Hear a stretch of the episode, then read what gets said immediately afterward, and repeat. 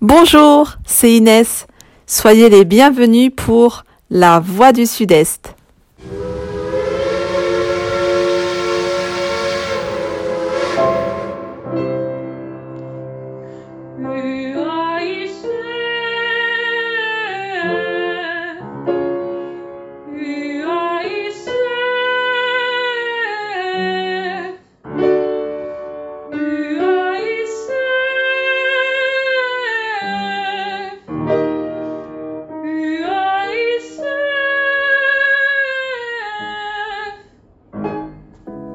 Le passé, le présent, le futur, le temps défile et nous ne pouvons lutter contre cela, mais nous pouvons garder en souvenir des instants de nos moments vécus. Et oui, aujourd'hui, nous sommes tous des apprentis vidéastes à filmer nos actions quotidiennes. Êtes-vous prêts pour votre séance du jour? Si oui, action, ça tourne En 1895, Louis et Auguste Lumière ont donné naissance au grand écran grâce à leur ensemble caméra et projecteurs révolutionnaires baptisé le cinématographe. Ils créèrent une forme d'art et de divertissement unique qui influença la culture populaire de façon radicale. Leur cinématographe présentait une innovation cruciale. En projetant des images en mouvement sur un grand écran, ils créèrent une nouvelle expérience cinématographique partagée. Imaginez-vous, les premiers films étaient nés. En 1894, Antoine Lumière se rendit à Paris pour l'exposition du kinétoscope de Thomas Edison et de William Dixon, un appareil permettant de visionner un film, souvent décrit comme le premier projecteur cinématographique. Mais une seule personne à la fois pouvait regarder un film avec le kinétoscope à travers une lentille. Antoine Lumière se demanda alors s'il serait possible de concevoir un appareil capable de projeter un film sur un écran pour un public. De retour de Paris, Antoine encouragea ses fils à commencer à travailler sur une nouvelle invention. Un an plus tard, le cinématographe Lumière était né et son brevet déposé par les frères. Utilisant un film perforé de 35 mm de largeur passant par l'obturateur à une vitesse de 16 images par seconde, le cinématographe, qui fonctionne grâce à une manivelle, établit les spécifications cinématographiques modernes.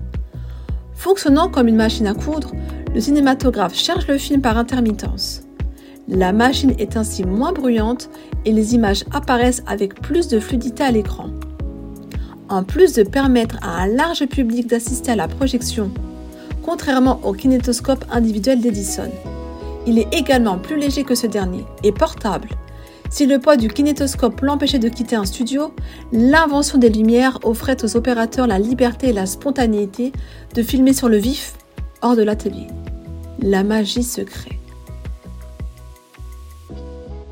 Le 28 décembre 1895, dans le Grand Café à Paris, les Lumières organisèrent la première projection publique d'un film au monde. Imaginez-vous La sortie des ouvriers de l'usine Lumière fut leur premier film. La clarté et le réalisme de ce film de 50 secondes en noir et blanc avaient à l'époque fait sensation. Décrivant les scènes de rue qui apparaissaient sur l'écran face à lui, Georges Méliès, magicien de renom et directeur du théâtre Robert Houdin à Paris, raconte À ce spectacle, nous restâmes tous bouche bée, frappés de stupeur, surpris au-delà de toute expression. À la fin de la représentation, c'était du délire, et chacun se demandait comment on avait pu obtenir pareil résultat. Selon la légende, lorsque le public assista en 1896 à la projection du film des Lumières, intitulé L'arrivée d'un train en gare de la Ciotat, des spectateurs s'enfuirent de terreur en voyant approcher le train. De tels récits comportent cependant une part de vérité et la légende fait écho à la réaction de Méliès. Un film était un choc pour les sens, quelque chose de révolutionnaire à regarder. Le lendemain de la première projection publique du film des Frères Lumière en 1895, une gazette locale proclama Nous avons déjà enregistré et fait des copies de paroles prononcées. Nous pouvons désormais filmer et rejouer la vie. Nous serons capables de revoir des membres de notre famille longtemps après qu'ils nous aient quittés. Car en plus d'entrer dans l'histoire avec leurs nouveaux procédés photographiques et leurs caméras qui changent la culture, les Lumières ont aussi préservé le devoir de mémoire. Le cinéma devenant de plus en plus populaire, les deux frères se concentrèrent sur de nouveaux projets. Leur curiosité omniprésente porta sur un autre défi technique, la photographie couleur, qui permetta ensuite l'apparition des films en couleur. On attribue souvent aux frères Lumière l'invention du cinéma en 1895 avec leur cinématographe. Mais les débuts du cinéma, qu'on pourra appeler le pré-cinéma, remontent bien avant dans les années 1820. C'est au scientifique Phyton et à son tomatrope que sont dus les réels débuts du cinéma. Ce tomatrope était en fait un gadget qui jouait avec l'œil, en formant une illusion d'optique. Après cet événement, qui ne marqua pourtant guère l'histoire du cinéma, plusieurs inventions suivirent, comme le zootrope de William George Horner en 1834 ou le kinotographe d'Edison en 1891. Au début du XXe siècle, le cinéma devient un divertissement pour les spectateurs. C'est l'époque où Georges Méliès réalise des films fantastiques comme Le Voyage dans la Lune, avec les premiers effets spéciaux de l'histoire du cinéma.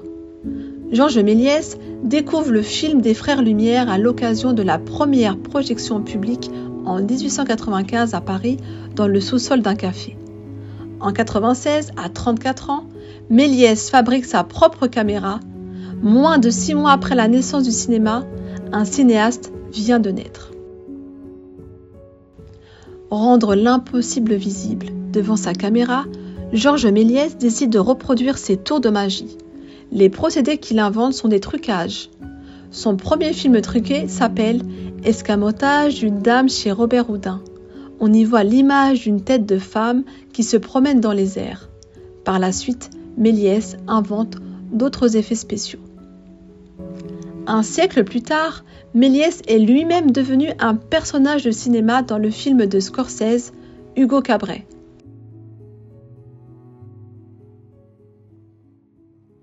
Les découvertes cinématographiques des Lumières et de Méliès n'ont été que le début d'une longue série de découvertes tout au long du XXe siècle. Le cinéma parlant dans les années 30, les films en couleur et les films avec images de synthèse. Le cinéma a derrière lui un stock d'images et de sons qu'il s'agisse de fiction ou de documentaire, d'une valeur et d'une richesse considérables. Ces images et ces sons constituent une mémoire phénoménale anthropologique du XXe siècle. Sans eux, nous serions privés de véritables trésors, de moments de pur bonheur où le monde de la réalité et du rêve nous est redonné à voir à travers ces éclats lumineux. L'UICF vous donne accès à cet art, Nombreuses de nos associations vous donnera la chance de vous initier au cinéma vidéo. Retrouvez toutes les informations sur le site internet de l'UICF. Je vous propose également d'apprécier le talent de nos bénévoles lors du prochain concours de cinéma vidéo national qui aura lieu les 13 et 14 avril 2023 à Rennes. Les informations ont été collectées sur le site de AC-Grenoble, Wikipédia et Histoire pour tous.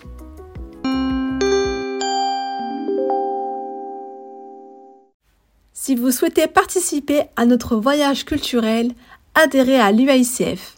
Et si vous faites déjà partie de notre grande famille culturelle, n'hésitez pas à nous suivre sur nos réseaux sociaux pour ne rater aucun événement.